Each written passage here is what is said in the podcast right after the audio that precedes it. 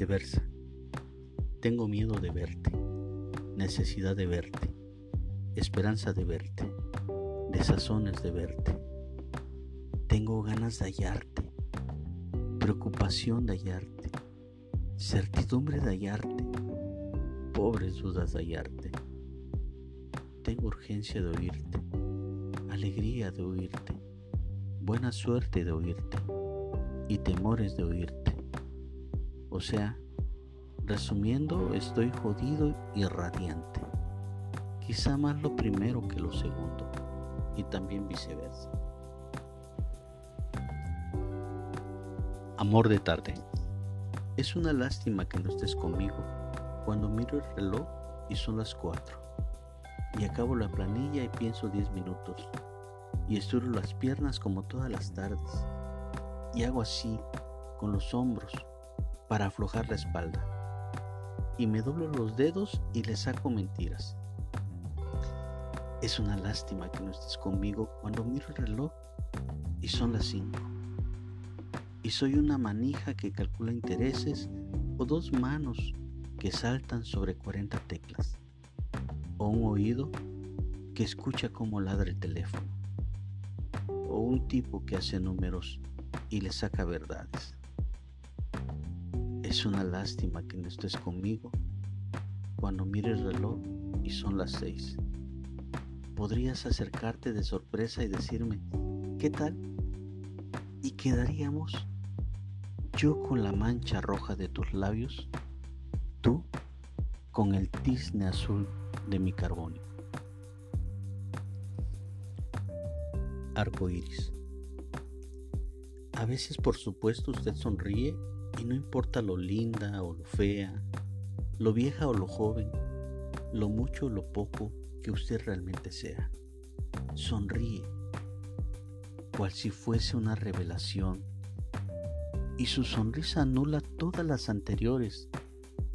Caducan al instante sus rostros como máscaras, sus ojos duros, frágiles como espejos en óvalo, su boca de morder, su mentón de capricho, sus pómulos fragantes, sus párpados, su miedo sonríe y usted nace, asume el mundo, mira sin mirar, indefensa, desnuda, transparente.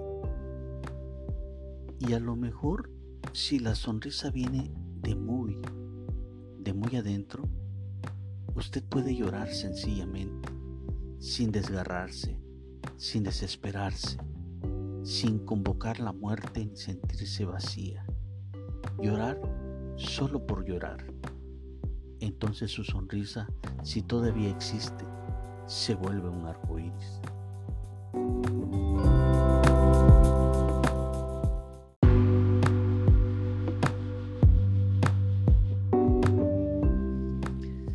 Como los árboles. ¿Quién hubiera dicho que estos poemas de otros iban a ser míos? Después de todo hay hombres que no fui y sin embargo quise ser. Si no por una vida, al menos por un rato o por un parpadeo. En cambio hay hombres que fui y ya no soy ni puedo ser. Y esto no siempre es un avance, a veces es una tristeza.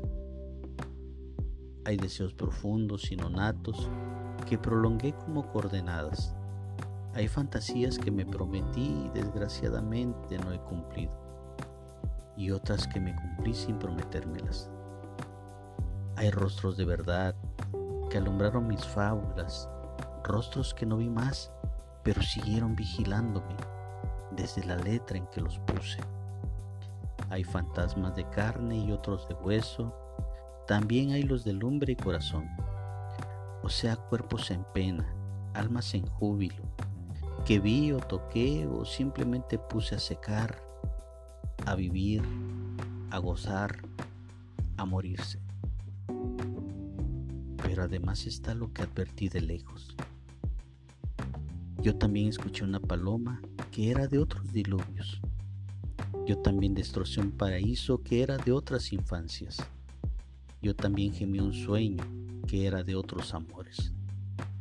Así pues, Desde este misterioso confín de la existencia, los otros me ampararon como árboles, con nidos o sin nidos, poco importa. No me dieron envidia sino frutos. Esos otros están aquí, sus poemas. Son mentiras de puño, son verdades piadosas. Están aquí, rodeándome, juzgándome, con las pobres palabras que les di. Hombres que miran tierra y cielo a través de la niebla o sin sus anteojos. También a mí me miran con la pobre mirada que les di. Son otros que están fuera de mi reino, claro, pero además estoy en ellos. A veces tienen lo que nunca tuve. A veces aman lo que quise amar. A veces odian lo que estoy odiando. De pronto me parecen lejanos, tan remotos, que me dan vértigo y melancolía. Y los veo minados por un duelo sin llanto. Y otras veces en cambio los presiento tan cerca que miro por sus ojos y toco por sus manos. Y cuando odian, me alegro de su rencor. Y cuando aman, me arrimo a su alegría. ¿Quién hubiera dicho que estos poemas míos iban a ser de otros? Cuando éramos niños. Cuando éramos niños, los viejos tenían como 30 un charco era un océano, la muerte lisa y llana no existía. Luego, cuando muchachos, los viejos eran gente de 40. Un estanque era un océano, la muerte solamente una palabra. Ya cuando nos casamos, los ancianos estaban en los 50. Un lago era un océano, la muerte era la muerte de los otros. Ahora veteranos, ya le dimos alcance a la verdad. El océano es por fin el océano, pero la muerte empieza a ser la nuestra.